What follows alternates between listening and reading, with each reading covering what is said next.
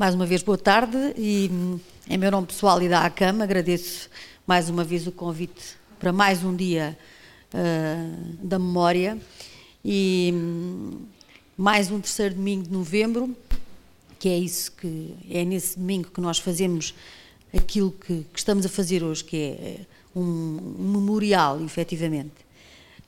Um, mais um momento de memória por aqueles que a estrada nos roubou, a estrada ou, ou, as ruas, neste momento, como é muito importante, e temos vindo a, a chegar a essa conclusão, já não são só as estradas que nos roubam pessoas, são as ruas, os arruamentos das cidades e das vilas onde vivemos. O que nos faz pensar na, na perigosidade de, da rua, de, de, de, um espaço que devia ser de, comunhão, é neste momento perigoso. Um, mais um momento de memória em relação a esses, em relação àqueles que ficaram viúvos, em relação àqueles que ficaram órfãos ou sem nome, que é aquilo que se diz dos pais que perderam filhos, não, não há nome para esses. E portanto este dia é mais um, é mais um dia desses, de memória. Eu venho tentar falar de trauma, sendo que falar de trauma aparentemente eh, seria complicado, mas não, falar de trauma eh, é fácil, é uma coisa, é uma coisa simples. Um, são números que eu reúno facilmente, vou ao serviço de dados, vou ao serviço de estatística do hospital, eu sou enfermeira, portanto faço uma, uma colheita de dados, peço ao departamento de estatística e fico com uma coleção de dados que me dizem coisas e que nos dão números sobre o trauma. Mas de facto é isso mesmo. Os números espalham só um pouco daquilo que é o trauma. Um, a questão da sinistralidade é muito mais ampla do que de facto só o trauma. Um, e se é fundamental reduzi-lo por todas as suas consequências e por todas as coisas que já temos visto aqui e que estamos constantemente a ouvir falar nos nossos dias, se é fundamental reduzir de facto os casos de trauma, o papel das famílias, o papel da sociedade civil, dos municípios um, e do Estado começa e tem de começar, tem mesmo de começar muito antes do trauma. E também só pode terminar muito depois do trauma. Ou seja, tem que começar na fase da prevenção e tem que continuar ou terminar, quando é possível, na fase do ressarcimento de vítimas, na fase da reabilitação, na fase da recuperação, na fase de devolver um pouco às pessoas capacidades perdidas e reabilitá-las o mais possível para os restos das suas vidas. Um, este pequeno gráfico que eu tenho aqui, eu vou-vos apresentar apenas uns dados um, que têm a ver com números de trauma, ou seja, números de acidentes de viação, crianças que entraram no centro hospitalar de Setúbal desde uh, 2010 a 2016, exclusivamente com o diagnóstico de acidente de viação. Um, e Lembro que neste momento, como sabem, a idade pediátrica situa-se entre os 0 anos e os 17 anos e 364 dias. Portanto, neste escalão etário, em Setúbal deram entrada nos turnos da manhã e da tarde, porque isto são, são coleções de dados feitas por nós, por enfermeiros, à noite não há enfermeiro no balcão da ortopedia, e portanto foram miúdos assistidos por nós neste tempo. Um, aqui temos 69 raparigas, ah, perdão, 69 um, rapazes e 43 raparigas. Um, Deste, deste total, isto é apenas uma, uma, uma, imagem global, deste total importa dizer que o escalão etário de maior, de maior número de casos é naturalmente o escalão etário entre os 16 e os 17 anos. Lembro que aqui uh, estamos com, até à véspera dos 18 anos, que correspondem tanto pela tipologia de lesões que nós identificamos, um, como depois associado ao género a utilização de duas rodas, nomeadamente de duas rodas motorizadas, e os escalões eh, mais jovens, digamos, os escalões mais jovens, um, referem-se essencialmente dentro do parâmetro do, dos acidentes de viação, onde estão incluídos os atropelamentos, uh, as quedas de bicicleta, que quando ocorrem na rua também são consideradas um acidente de viação, mas de facto o que temos aqui no, no, no grupo maior é. Um, já, uh, e sabemos isso, eu não trouxe essa estatística toda porque seria maçudo, mas tem, sabemos que neste, neste último escalão o, a grande maioria são rapazes e a grande maioria são sinistros por utilização de duas rodas motorizadas. Um, maioritariamente rapazes, no, normalmente, como também acompanha a estatística que era nacional, que era internacional, portanto, de maior atitude de risco, maior comportamento de risco e maior tolerância ao risco uh, por parte de indivíduos do sexo masculino.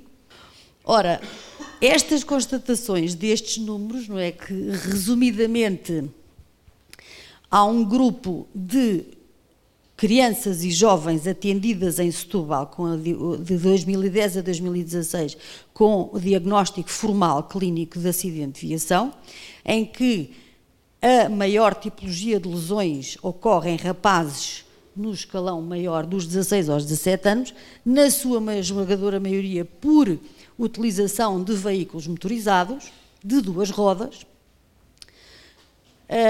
sendo que também estão incluídos alguns casos de atropelamento nos escalões mais jovens.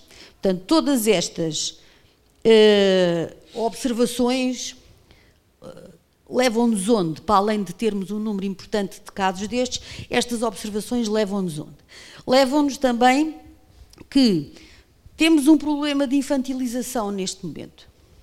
Temos um problema que há estudos, que aliás foi agora publicado um estudo recente de investigadores que têm seguido, digamos, uma geração de, de, de, um determinado ano de nascimento, chegaram à conclusão que os jovens, aquelas, aquelas crianças neste momento estão mais altos, mais gordos e mais dependentes dos pais. Portanto, com comportamentos de maior infantilização e de maior dependência na sua autonomia. Ora, isto juntando infantilização, que por superproteção, portanto a criança não atravessa a estrada, nunca vai aprender a atravessar a estrada porque é perigoso. E como é perigoso, não vai para a estrada, não vai aprender, mas não sabe efetivamente atravessar a estrada nem aos 10 anos, nem aos 11, nem aos 12. Não sabe proteger-se, não tem esta, essa, essa preparação. A pediatria, que tem vantagens num outro âmbito, ser até aos 17 anos e 364 dias, em algumas outras coisas, esta é uma delas, dá uma mensagem que não é positiva, na minha perspectiva.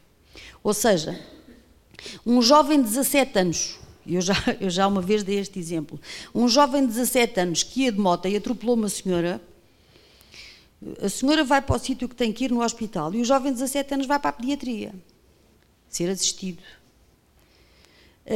a mensagem que estamos a dar, a mensagem que o legislador dá neste sentido, a mensagem que a estrutura dá, que o sistema, se lhe quisermos chamar assim, dá, é que estamos perante uma criança que até pode ter atropelado uma pessoa adulta ou outra criança, mas estamos naturalmente a desculpabilizar e estamos naturalmente a isentar de responsabilidade. Porque damos-lhe o chapéu pediátrico.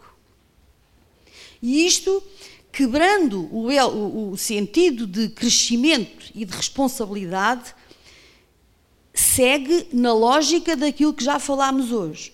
Segue na lógica da impunidade, segue na lógica do, de, de, ser permissivo, segue na lógica de ser compassivo com a má decisão, segue na lógica de ser tolerante com a má escolha, ainda que a má escolha tenha consequências para si próprio ou para os outros. Todas estas coisas, e há, e há informação neste sentido, o professor Carlos Neto é um homem que estuda motricidade há anos, tem vindo a chamar a atenção para os déficits de motricidade cada vez mais prementes em relação às crianças e jovens. Os miúdos não sabem saltar, os miúdos não sabem pedalar, os miúdos não sabem andar de pé coxinho. Todo este, este déficit de motricidade não é só o não se saberem mexer, é o déficit de mensagem que chega a, a, em termos cerebrais. Nosso cérebro diz-nos o que fazemos, mas o nosso corpo diz ao nosso cérebro o que é que ele tem que fazer. Eu dou-vos este exemplo: quando alguém perde um braço, demora muito tempo até que o cérebro se habitue que não tem lá o braço. O corpo também diz ao cérebro como é que deve funcionar. E a motricidade, que ensina o corpo a funcionar, se para, ser, para dizer desta forma, também ensina ao cérebro a comportar-se e, e a dar instruções nesse sentido. E é com esta com este quadro, com esta salada, se quisermos usar a terminologia mais colorida, e com mais um desenho urbano ao estilo aos peões, porque de facto já vimos isso, é juntando isto tudo, crianças imaturas, incapazes de ter sentido de proteção de si próprias e de responsabilidade, porque há quem as proteja, porque não as ensinam a proteger-se, porque ao invés disso as protegem em, em demasia com tudo isso que estamos a ver e com o desenho urbano hostil aos peões, somamos uma crescente tendência de motorização da sociedade. Achámos, em determinada altura, temos tido na ACAM conversas sobre isto várias vezes, que a possibilidade de condução motorizada a partir dos 14 anos com uma licença especial por parte dos pais é uma coisa positiva.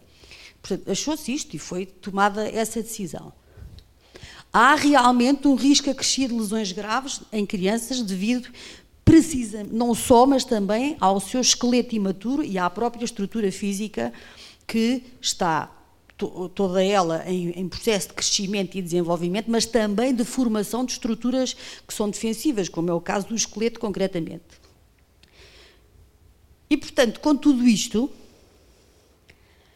Diz o professor Carlos Neto que é inacreditável que se hoje se passeiam mais os cães do que as crianças, pronto, eh, estamos a pô-las em casa, estamos a, a, a guardá-las em casa, estamos a dar-lhes instrumentos para que elas fiquem sentadas a fazer força na cervical com, com, e, a, e a trabalhar os polegares, a não serem capazes de ir à rua ter com os amigos ou brincar na rua ou fazer aquilo que, que é uh, mexer-se e desenvolver-se. E depois damos-lhe motorização. Permitimos-lhe motorização. E permitimos-lhe motorização, mas damos-lhe também um sinal, que é não é preciso usar muitas coisas. O que é que é obrigatório? É o capacete. Então pronto, é melhor usarmos o capacete por causa da multa. E porque quando se faz um traumatismo craniano, de facto pode ser uma chatice, mas principalmente é por causa da multa nas, nos motociclos e, e, e, é este é uh, um ponto que hoje eu gostaria de, de salientar, uma vez que peguei na questão das crianças e dos jovens, mas gostaria hoje de focar este ponto que tem a ver com a vulnerabilidade de dois tipos de utilizadores, precisamente as crianças e jovens e os utilizadores de duas rodas uh, motorizadas, motociclistas, motares, eh, como os entendidos daqui quiserem eh, designar. e também neste momento, porque também há, obviamente, crianças que são utilizadores de duas rodas. E há cada vez mais. E como viram, a estatística de, destes anos do Hospital de Setúbal é, é só de um hospital, mas todo o país tem este espelho. E, portanto, este é um problema, de facto, comum e regular e constante nos utilizadores de, duas rodas motorizadas. O facilitismo em relação aos equipamentos de proteção. eu vivo em Setúbal, em Azeitão, apanho toda aquela gente que faz praia nas, nas, nas, em, nas praias da Arrábida e por aí, e portanto, de vez em quando, eh, eu costumo dizer assim: foi, deixou a pele no Alcatrão, foi lá, já foi buscá-la ou ainda não? Porque o ir para a praia de mota, de calções, de t-shirt ou de blusinha de alças, de chinelos, uh, enfim, porque faz calor, porque faz calor. E eu pergunto, mas não tem calor na cabeça? Tenho, tipo, que é que eu uso capacete? Ah, porque é obrigatório, pronto. Uh, ou seja, uh, a, a, noção de proteção é, é, curta nestes tipos de utilizadores. Eu juntei estes dois grupos porque, de facto, temos um grupo de crianças e jovens que já é utilizador de duas rodas motorizadas. Um, não é, obviamente, sobreponível à utilização de duas rodas pedaladas porque o nível de velocidades que se conseguem e o nível de energia em, em, situação de impacto não tem nada a ver uma coisa com a outra. E daqui, de facto, eu faço um apelo em relação a esta questão, ou seja, e faço um apelo aos que têm interesses nesta, nesta, nesta questão relacionada com as motas. Ou seja, os clubes de motares, quando incluem os seus novos elementos, quando fazem ações de, ou convívios com os seus novos elementos, os de motociclismo, mas também há as escolas de, de, de condução que incutam as questões de segurança, de utilização de proteção. Como disse há pouco alguém, de facto, para-choques são eles, é o corpo, nada mais. Um, as escolas de, de, de, condução, no seu papel educador, têm uma função importantíssima. Mas como têm também as forças da autoridade, no sentido de, antes de multar, fazerem campanhas efetivamente dirigidas à segurança e à utilização dos equipamentos, as próprias seguradoras, que podem ter um papel facilitador não só no agravamento das apólices, mas sim na cortesia de preços, por exemplo, em, em indivíduos que tenham a sua hum, uh, os seus equipamentos seguros, inclusivamente. Portanto, é muito importante que isso aconteça. E se tudo isto acontecesse, todos teríamos ganho. E eu dou-vos este exemplo. É uma mulher, é minha doente, cerca de 50 anos, quatro intervenções cirúrgicas, há três anos que está de baixa. E neste momento está assim. Não sabemos ainda por quanto tempo, porque existe uma coisa que é preciso perceber: o membro inferior, tirando uh, outras coisas de maior gravidade, mas o membro inferior é, entre aspas, o calcanhar daquilo do motociclista. E as fraturas expostas, quando têm uma oportunidade para correr bem, que é a primeira, a partir daí entramos em quadros de osteomielite e de infecção óssea, e é aqui que vamos parar. E já estamos com crianças a fazer percursos destes. Isto é um homem, tem 31 anos, já fez duas intervenções, baixa médica, sem previsão, a caminho da osteomielite e da infecção óssea, o membro inferior. São só dois exemplos que eu vos queria deixar. Eu acho que é muito mais charmoso qualquer motociclista equipado, como deve ser, tem mais desgraça, sejam homens, sejam mulheres, e de facto aqui temos só uma pequena imagem de diferentes mundos. Era só isto que eu vos queria deixar. Obrigada.